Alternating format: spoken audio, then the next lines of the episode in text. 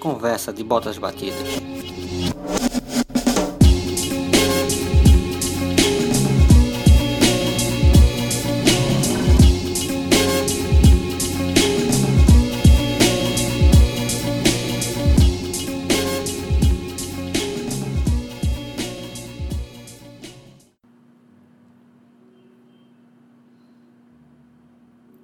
E aí, pai, beleza? Seguindo com as minhas memórias, eu decidi gravar agora sobre poesia. A maioria das pessoas que me conhece sabe que eu sou poeta e tenho dois livros publicados. O primeiro foi em 2002 e se chama O Louco e o Amante, e o segundo foi em 2007, que se chama Além da Estrada. Serão dois momentos. Neste agora, eu vou contar é, a história desde o início até o primeiro livro e no próximo podcast eu falo sobre o segundo e até os dias de hoje. Então, por que comecei a escrever? Bem, tudo começou com um amor, né? Um amor platônico de colégio, por volta dos meus 14 anos de idade. Eu nem sabia que estava apaixonado, né? É, quando eu assisti, inclusive, ao filme de Pat Adams, que eu citei no podcast passado, sobre o meu contato com o Pablo Neruda e com a poesia, é, então, a partir deste filme, da, daquela poesia, daquele, daquele momento, foi que eu passei a querer entender as letras das músicas e as suas rimas. Eu, eu cheguei a imprimir músicas é, que era para ver o encaixe das palavras. Minha primeira poesia, quando eu fiz, eu já estudava no Colégio Contato, que eu estudei no Contato de 99 a 2001. Eu já estava com meus 15 anos e em 2000 foi quando eu rabisquei pela, é, versos pela primeira vez. A poesia se chamou Versos Adolescentes. Gostaria de ser ideal a ela, não a água que ela bebe, nem o ar que ela respira, não. Queria ser o homem de sua vida. Que ela me acordasse cedo com beijos e eu pudesse sorrir seu sorriso. Gostaria que ela ao menos me visse, dissesse-me bom dia ou o que fosse. Mas acho que só me cabe mesmo é ficar daqui olhando e me apaixonando. Bem, mas só no meu primeiro amor de fato eu despertei meu vício em escrever. A descoberta do amor, é, sentir que, que ama alguém, a pessoa ela não estudava comigo, né? mas morava muito próximo e estava sempre por perto nas reuniões entre amigos. Era inclusive amiga da minha prima. A problemática. Eu era bastante tímido, introspectivo, e eu acabava guardando os sentimentos para mim mesmo. Eu não gostava de conversar sobre meus sentimentos com ninguém. Ainda mais sobre amor, que era uma novidade para mim, né? E eu fui assim durante boa parte da minha vida. Não que eu fosse uma porta, né? 100% calado, isolado, não. No grupo de amigos eu me soltava mais, brincava, até porque eu já tinha uma certa liberdade com eles. Mas o silêncio e a discrição eram sim características minhas. As primeiras poesias eram bestas, sem aprofundamento nenhum mas naquele instante eu já tentava traduzir imagens em palavras. Comecei a pesquisar aquilo que eu estava escrevendo e quem mais fazia o mesmo, no caso, outros poetas. Né? As poesias eram feitas em folha de caderno ou em folha de ofício. Tanto faz, era o que tivesse à mão na hora. Assim surgiu a paixão pela gramática. Aprender como funciona a engenharia das frases, escrever corretamente para que quando a pessoa lesse é, realmente entendesse o que estava querendo passar. Perceber que uma vírgula podia mudar toda a, todo o sentido do que eu estava querendo passar. Através disso eu melhorei minha leitura e minha poesia consequentemente. Eu ia gostando cada vez mais do que estava escrevendo. Apesar de não ter uma alta frequência, estar tá escrevendo, eu submergi mesmo em entender aquilo, tudo que eu estava fazendo. A primeira vez que eu revelei que escrevia poesia já foi no ano seguinte a tudo isso aí, a todo esse processo, foi em 2001. Primeiramente, Alexandre Maciel, que era um, uma pessoa que eh, me, eu me identificava muito com ela por, por a, a, a, gente ser muito parecido, a gente ser tímido, a gente ser é, sonhador, e a gente ser até de certa forma romântico. A gente, a gente compartilhava experiências românticas, assim, de, de, de como tratar as mulheres, e, e, enfim. E a gente era muito parecido. E, pô, vou falar para esse cara que eu escrevo poesia. E é engraçado que até ele me ajudou com algumas poesias, algumas palavras para encaixar assim, né, para o primeiro amor que eu tava naquele momento. Um pouco depois eu revelei também para outros amigos, Felipe Matson, Rodolfo Melo, Ricardo Alecrim, Riquinho, que eu chamo mais de Riquinho. E eles acabaram me ajudando, de uma forma ou de outra, nessa empreitada, desse meu primeiro amor. Enfim, decidi pedir namoro, né? Então eu, pô, vou confeccionar um mini caderno, simplesinho mesmo, com algumas letras de música e minhas poesias, né? Para ficar aquele meio que encoberto ali, camuflado, né? Como a timidez não ia deixar eu me declarar, a solução seria deixar essas palavras falarem por mim. Então, nada melhor do que passar isso num caderno com as poesias. Eu recebi a ajuda de Matson, Rodolfo, de Alexandre Maciel, e depois que eu montei, quais, depois que eu selecionei tudo, a gente foi numa gráfica para poder ajeitar, encadernar e tal, para ficar bonito. Não sabia muito bem como entregar. Então eu vou deixar na casa da minha prima e quando ela passar por lá, na casa dela, ela entrega. Bem, deixei por lá e fui embora. Nesse dia que eu deixei, eu tinha um aulão. Era o aulão da virada do contato. Foi uma aula no Shopping Guararapes, no teatro que tem lá. E começava por volta das 10 da noite e só terminava umas 6 da manhã. Já era bem claro quando a gente saía. E, mas antes disso, eu combinei de ir para casa de Riquinho, que ia, ia se juntar com os amigos para de lá todo mundo ir junto. Bem, na casa de Riquinho, tava tocando cavaco, conversando, os meninos estavam bebendo, eu não tava bebendo nada, né? eu não, nem bebia na época. E a minha atenção era só em saber se ela tinha recebido ou não. Lá por volta do fim da tarde e tal, de tanto brincar, tanto conversar, meu, meu celular tocou e minha prima, com minha prima dizendo que ó, ela recebeu. Pô, a primeira parte concluída, né? Aí acabei falando, ó, ela recebeu, e aí os meninos fizeram uma festa assim, a gente comemorou e eu entrei na onda do vinho. E até a gente até fui para esse onda virada bem alto, sabe? Bem.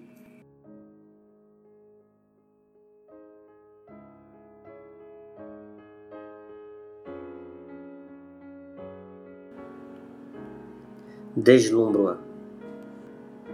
Eu daqui, ela ali, sentada sozinha, pensativa, acariciando seus lisos cabelos negros, e apesar da distância, sinto seu perfume invadindo violentamente o meu olfato.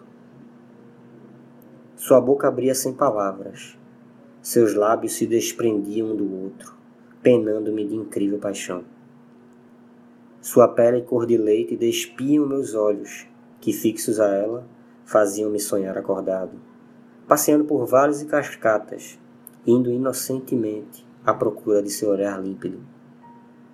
Poderia eu, escrever inúmeros versos, mas preferi apoiar minha cabeça entre meus braços, ficando de olhos bem abertos, admirando-a, decorando cada pedacinho, cada hectare da beleza que desejo esculpir em poesias e em sonhos. Por isso a observo, deslumbro-a, abrigo-a em meus pensamentos.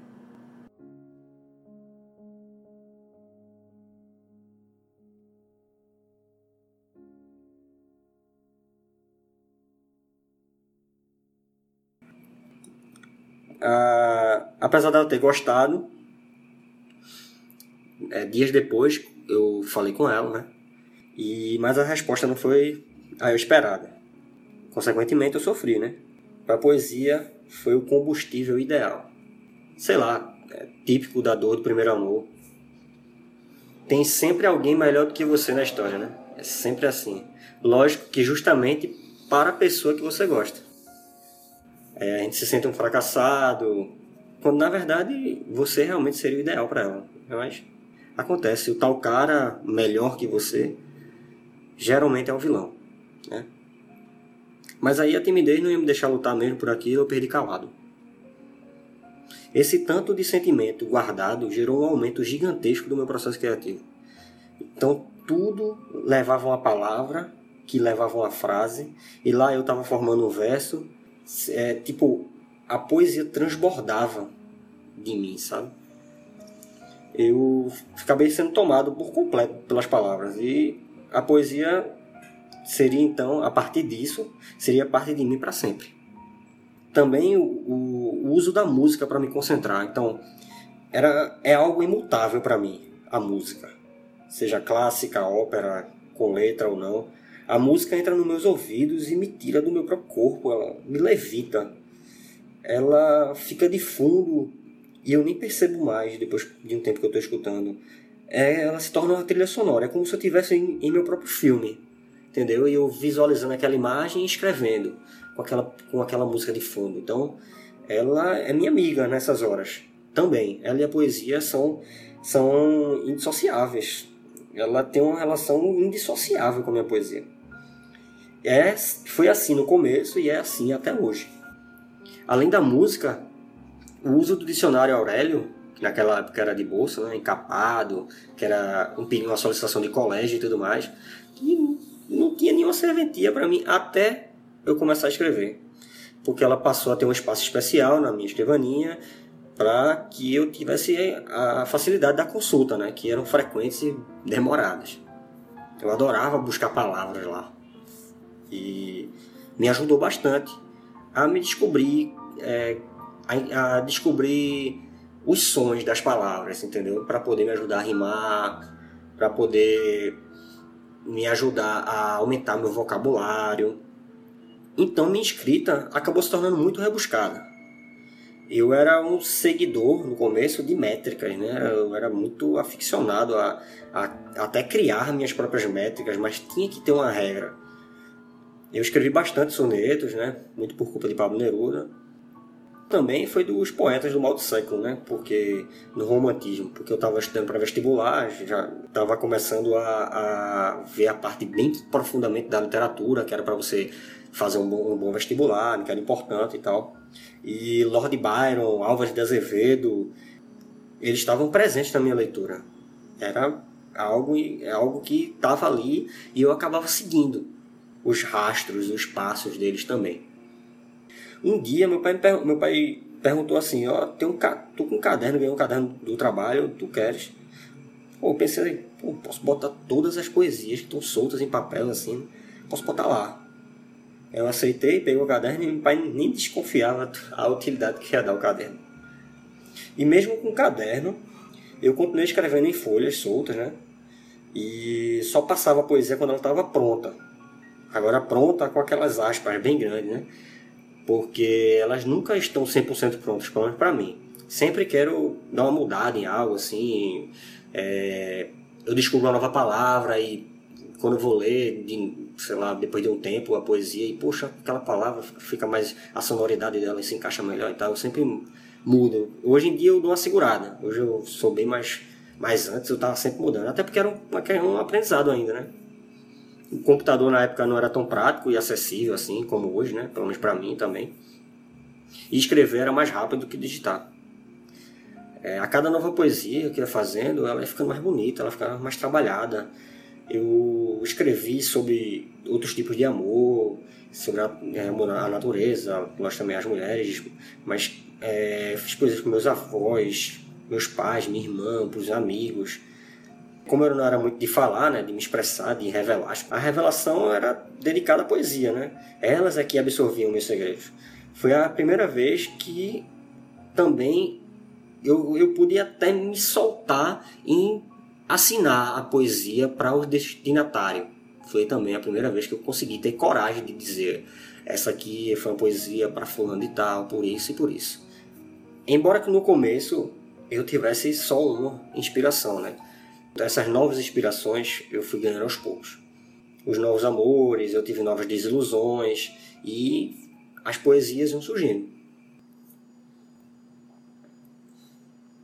Pateravuski.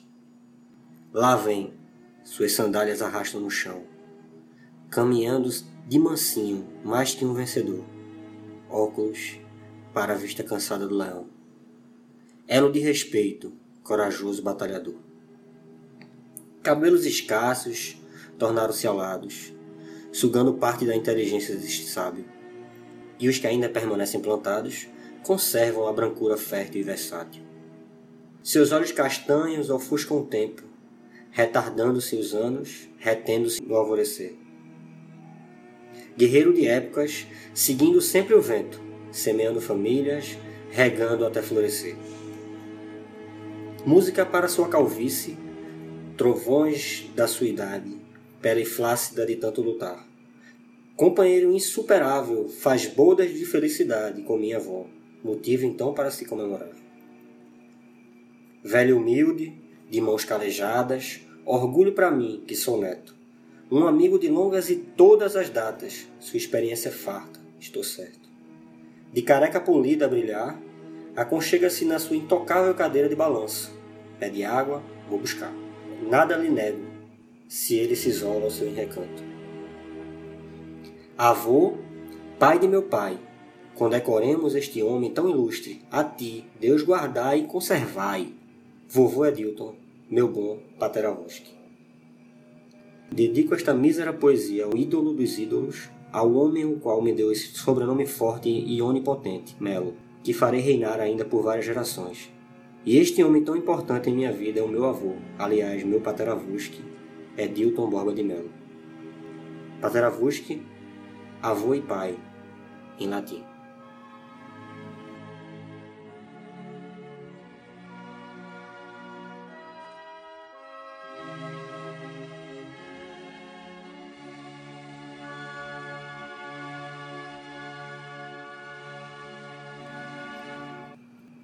Na virada do ano 2001 para 2002, uma pausa para o vestibular. Bem, eu não passei. Foi um momento difícil, mas assimilei que dei meu melhor, mas precisava ser ainda melhor no ano seguinte. A tristeza sempre me foi um prato cheio para estar rabiscando. Estava lá eu novamente, escrevendo.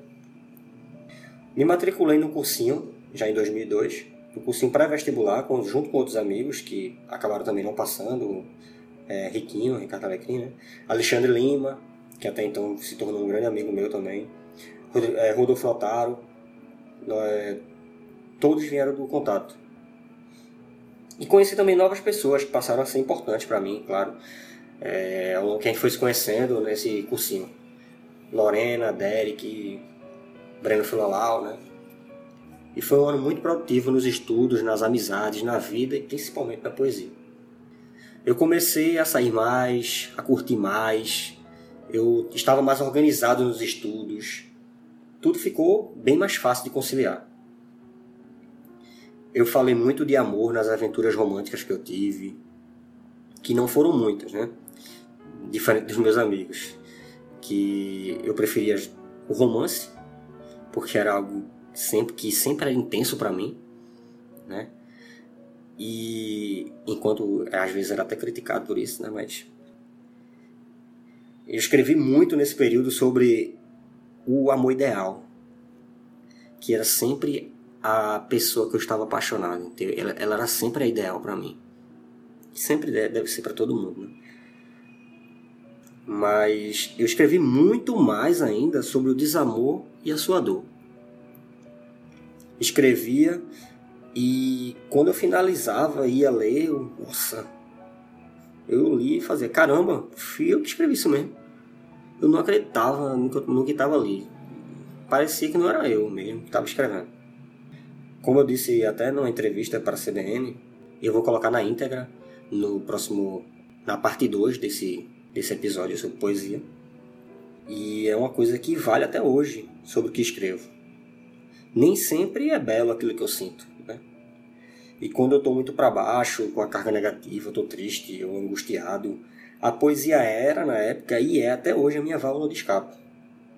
Eu fico sem conseguir dormir, minha cabeça fica mil, os pensamentos ficam se chocando dentro, dentro de mim, é uma loucura. E a poesia consegue desatar os nós disso aí, desembaraça esse emaranhado de palavras na minha cabeça e começa a fluir. E a poesia me entende e acaba falando por mim no papel. Ela vai buscar dentro da minha alma o que eu estou sentindo e traz isso carregado em letras. Ela é isso até hoje para mim. Também aumentou o fascínio pela madrugada, né? Que era um momento de silêncio, era um momento era o meu momento isolado ali, realmente isolado. Não tocava o telefone, não havia carro passando na rua, buzinas, não tinha amigos me chamando para sair, para jogar bola ou para conversar. É, tava todo mundo dormindo em casa, era aquela serenidade. Eu apagava a luz, ligava a luminária, sentava na escrivaninha, lápis, borracha, folha de papel e música nos fones de ouvido. Não podia faltar. A cidade adormecia e eu simplesmente acordava para poesia. Perdi a conta das vezes que, que vi o sol nascer sem me dar conta do tempo passar.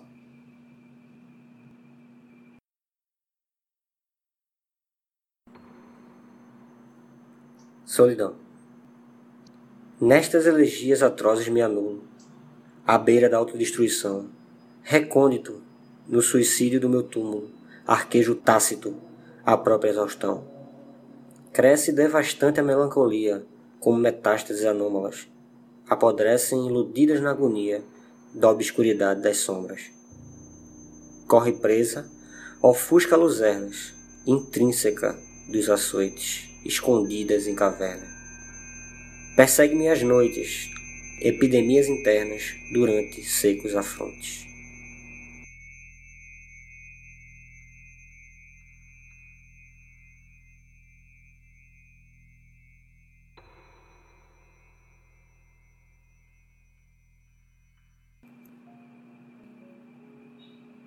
Até que veio a descoberta, né? Eu passava o dia todo fora estudando, era no cursinho, era em matérias isoladas. E teve um dia que eu cheguei em casa, guardei minhas coisas do cursinho, meus livros e bolsa e tal, e fui dar uma conferida lá no esconderijo dos cadernos, né? E já é cadernos no plural mesmo, porque eu já tinha comprado mais, né? Porque não tava cabendo só em um, não, no que meu pai me deu. Aí olhei no, no canto, canto mais limpo, gelei, né? Não tava lá não. Aí isso minha mãe já tava me esperando, esperando uma reação minha para poder dizer que os cadernos estavam com ela. E que inclusive já tinha lido boa parte. Aí eu gelei de novo, né? No primeiro momento eu me zanguei. É, me senti invadido e tipo, porra, que merda é essa, bicho? É minha mãe, mas porra, tinha que respeitar o meu espaço, ainda mais naquela época, na adolescência, que você tem aquela que é aquela aborrecência de você estar tá naquela barreira com seus pais, de querer ser independente, que não precisa de ninguém, de, né? E eu fiquei em choque. Tipo, e agora? Fui descoberto, né? Isso minha mãe estava emocionada, já tava, disse que estava muito feliz, que tinha tinha muita coisa boa ali que eu tinha escrito e, e perguntou se eu podia mostrar para o meu pai e para outras pessoas começo, quando ela disse, vou mostrar pro seu pai, eu tive. Eu confesso que eu tive medo da reação do meu pai. Eu nem não imaginava qual seria a reação dele. Agora, por idiotice minha, sabe? Mas, sei lá, antigamente tinha essa coisa da sociedade de, tipo, isso é coisa de viado. Hoje, uma coisa que, graças a Deus, eu não tenho o menor problema. Mas antigamente você era meio que obrigado a se autoafirmar como homem. Era uma coisa absurda. E eu já era tímido, não sabia me expressar direito falando, né? E, pô, o que é que vão pensar de mim escrevendo poesia agora? Talvez é, você escutando agora não tenha noção da dimensão que é a pressão de que representava isso para mim. Mas a recepção do meu pai foi um inferno. Foi, ele ainda me confessou que também chegou a escrever algumas coisas e tal chegou a arranhar nesse quesito de poesia, né? Mas foi mais um momento de descoberta, né? Porque é aquele negócio, né? É, a gente vai aos poucos desmistificando nossos pais, né? É, quando é mais novo, aquele seu pai herói, né? Aí ele acaba depois mostrando que falha, que chora, que teme. no fim a gente é só uma cópia que ele tenta melhorar e ser mais feliz do que ele foi e é, né? É bem isso. E depois da minha mãe mostrar para outras pessoas, eu lembro que também minha avó Duca, a mãe do meu pai, ficou louca ao saber. E sempre me falava alguma coisa, sempre falava algo amoroso sobre eu ser poeta quando eu ia visitar na casa dela. E um belo dia minha mãe veio com a ideia de publicar o livro. No começo eu, porra, eu sou bom bastante para isso não, pô. Tem para quê? Porém o incentivo foi maior, foi o incentivo foi muito maior. Encontramos na Edições Bagaço a editora mais honesta, né? Embora que a gente tivesse escolhido colocar, tivesse o selo da editora que aprovou a produção do livro, a gente optou por uma produção independente ainda. Mesmo com o selo da bagaça. E meus pais se juntaram para pagar o livro e eu rezei, né?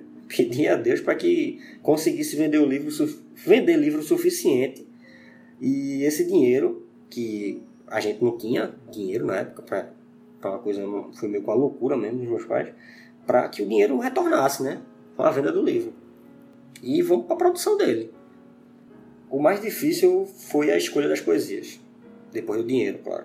Pediram para eu selecionar 100 das minhas várias poesias. Pô, é como eleger o filho predileto.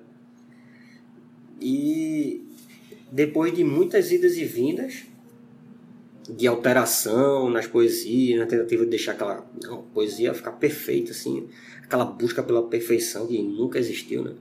E era meio que, porra, a cada momento, cada momento tem sua perfeição particular. Então, a perfeição de hoje não é a mesma de ontem. Tudo muda. E a maneira com que você absorve a poesia também muda. Se eu, eu posso estar com um sentimento, hoje li, entendi, e fui por um caminho, e amanhã eu posso, eu posso ler a poesia e entender que escrevi de forma totalmente diferente. Foi, foi para outra coisa, foi para outro momento. Então, eu acabava mudando. Então, pô, vou botar um prazo de entrega para mim, porque senão eu não entrego nunca. E, foi, e só saiu assim mesmo, com prazo. Fernanda Bergamo, ela tanto corrigiu, junto com a professora Mônica Soares, quanto escreveu o meu, o meu prefácio. Foi ela quem escreveu o meu prefácio, Fernanda Bergamo, professora de português e redação aqui do Recife. E por que Fernanda Bergamo? Bem, Fernanda Bergamo foi minha professora de redação e com quem fiz acompanhamento pedagógico no, no contato. É, eu tinha um problema inicial de adaptação pelo fato de vir de colégio de bairro, e do colégio de bairro para um colégio grande. Eu era adiantado um ano e também eu, era, eu sempre era o mais novo da turma. Eu tive problema de adaptação quanto a isso.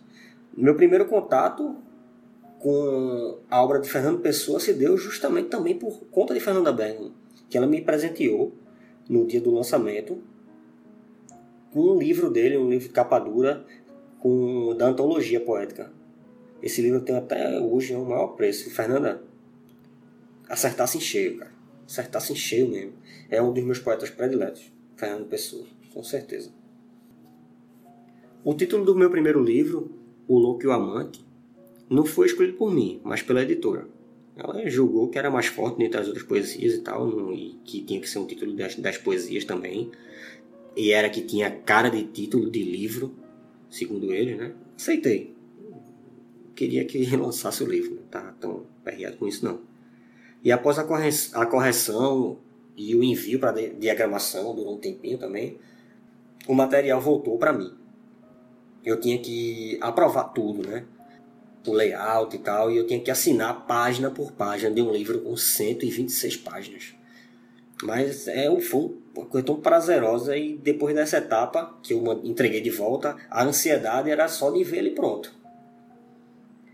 E depois de um tempão mesmo, assim, não lembro nem quanto tempo, mas foi, foi, foi longa a duração, viu? Foi longa a espera.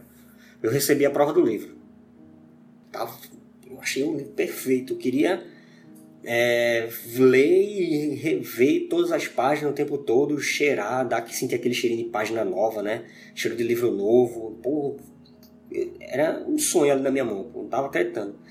E eu, eu só me arrependi de uma coisa do livro. Aí eu me arrependo mesmo, que é da minha foto na conta da capa do livro.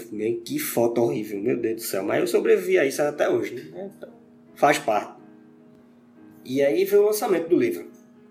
É, preparamos o jantar, alugamos o espaço da própria editora no, ali no Poço da Panela, no bairro do Poço da Panela, muito bonito ali. Alguns amigos ajudaram na organização também. Teve voz e violão, teve uma mesa para que eu recebesse os convidados e quem quisesse meu autógrafo recebia lá na mesa. Então eu, eu, ganhei, uma, é, eu ganhei uma caneta lindona assim para assinar. E foi um sonho de verdade, pô. Custei acreditar que aquilo ali realmente estava sendo possível. A fila se formou e só foi acabar horas depois, quando não tinha mais ninguém para chegar. E eu tava anestesiado assim, sabe? Pô, só eu só reparava em quem tava na fila quando ela chegava na vez. Pra você ter noção. Então era muito. Me levantava, era um beijo, era, me levantava, era um abraço, me levantava, era um incentivo. E já me sentava para escrever a dedicatória. levantava e já me sentava para a dedicatória. Foi assim a noite inteira. É, foram os amigos do contato, do cursinho, da Lagoa do Araçá, a família por parte de mãe, por parte do, de pai, os amigos deles. Tinha gente que eu nem esperava que fosse assim, que tivesse, falasse, tem consideração por mim não. E foi, pô, me surpreendi. Foi, eu me senti pela primeira vez na vida importante para a família e para os amigos. Para mim, e até, acho que até para eles, eu era mais um da família até então, né? Só.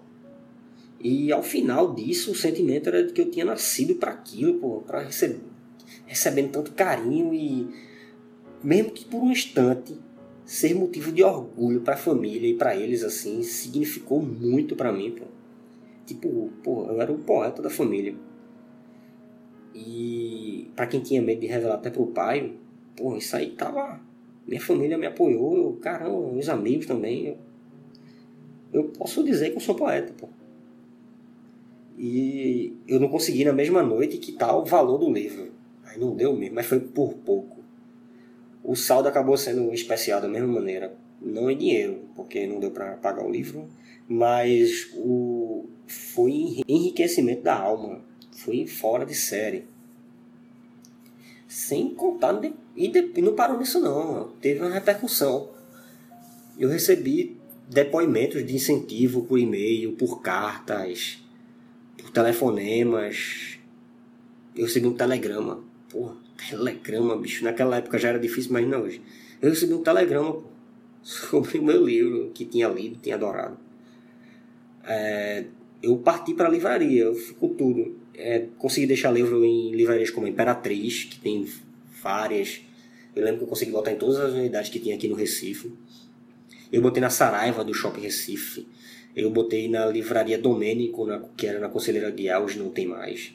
E ainda ganhei umas palavras de incentivo do dono da Domênico, que eu nem me lembro, eu não me lembro o nome não, mas foi, foi fora de série, pô. Ele mandou, pediu para eu subir, sentar com ele, conversar. Eu lembro que sempre que eu ia a um dos shoppings daqui, né? principalmente na Saraiva, era muita onda, pô. Eu ia lá na Saraiva, eu ia procurar o livro, eu ajeitava o livro. Às vezes ele tava fora de lugar, eu botava ele de volta. Eu ia, eu ia no vendedor perguntar se tinha o um livro. Ele consultava, e tem, tem sim, não sei o que. Oh, obrigado, sei que. Tem quantos? para saber se tinha vendido o livro. E engraçado mais ainda, pô. Eu, eu vendi alguns livros, pô eu vendi. Tipo, sem. Não tinha essa força como, era inter... como é a internet hoje em dia, não tinha tanta. E eu consegui vender livro. Alguém leu ali, se interessou e. Eu recebi de voltas que sobraram pelos correios e tal. Valeu a pena demais, valeu demais. Eu não estava interessado no retorno financeiro, não, até porque foi uma micharia danada que eu recebi, não deu nem para comprar um livro. Mas vendi, né? Alguém se interessou pela capa e deu uma folheada e comprou. Eu cheguei ainda a dar palestra sobre o meu livro no Anita Garibaldi, que foi onde eu estudei na infância, né? Colégio de bairro e tal. E no Contato, que foi onde eu estudei na adolescência, né? Na palestra do Anitta foi a primeira mais tensa e também a mais engraçada, porque só tinha criança, assim, só tinha pirralhado assim, que veio que o Anitta é dividido em duas, é o Anitta 1 e o Anitta 2. Então o Anitta 1 só tem criança, assim, sabe? Só tem pirrainha mesmo. E foi, essa, e foi essa menina todinha pro pátio escutar eu falar. Eu, cara, eu, eu fiquei nervoso, né? O pessoal da alfabetização, tudo sentado ali, olhando caladinho, quietinho. Eles fizeram perguntas para mim. Foi desafiante demais para uma pessoa tímida tá com o microfone na frente de tanta gente. Mas eu me saí bem, consegui desenrolar. Eu ainda escutei da minha professora de português, ela pegou o microfone, foi falar um pouquinho de mim, disse que já, já identificava em mim um, um bom escritor. Eu, Como é, professora? É o que, jovem? Professora, faça isso não. Eu sei lá, sabe se ela vai escutar esse, esse podcast um dia, sabe? Nunca sabe. Professora Deja, um beijo, mas eu não lia nem o paradático, o paradático da senhora, rapaz. Faça isso não. Eu pegava um resumo com a galera, ninguém lia Tô revelando isso agora, né? Vai estar tá escutando, mas ninguém lia os, parad... os paradáticos da senhora, não. Mas ainda assim, foi, a senhora foi uma excelente professora no quesito português. Eu aprendi bastante. E devo muito também né, a ela, as outras professores de português que eu tive. E, bem, nesse ano de, de 2002, eu foi um encorajamento e autoestima lá no céu. Eu passei no vestibular e passei bem. É, me gabar que eu fechei a prova de português com muito orgulho, né? Na, tanto na Federal como na UPE. E não foi para letras, né? Que eu passei. Foi para Ciências Biológicas na Universidade Federal de Pernambuco. Até hoje eu pergunto a razão, né? Da escolha, assim. Mas nada é por acaso. Eu sempre digo isso, nada é por acaso.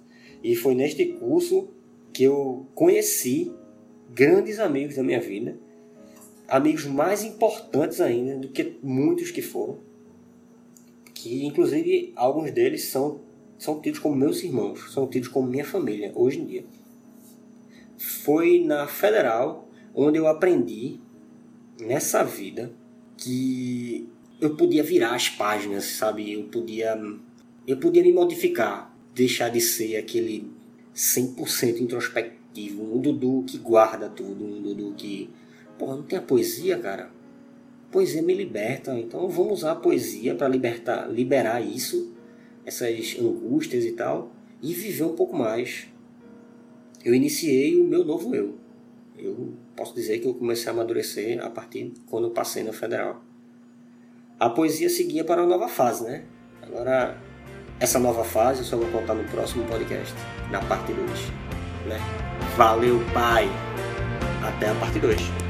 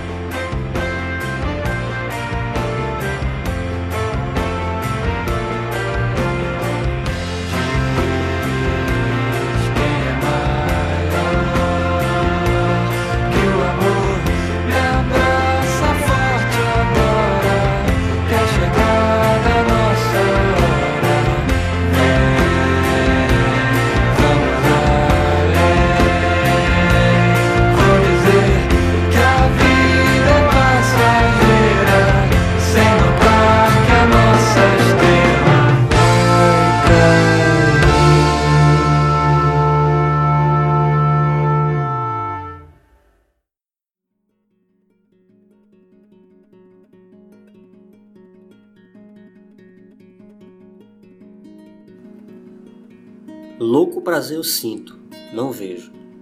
Fecham-se os olhos para o beijo, calam-se bocas no desejo. Enroscam-se línguas, diluem-se sabores. Transitam-se sonhos, ofegam-se olores. Os lábios se atritam, lambuzam, se beijam. O corpo imóvel, cabeças cruzadas amadas, se mexam.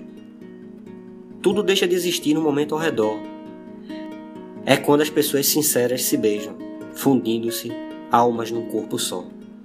O beijo.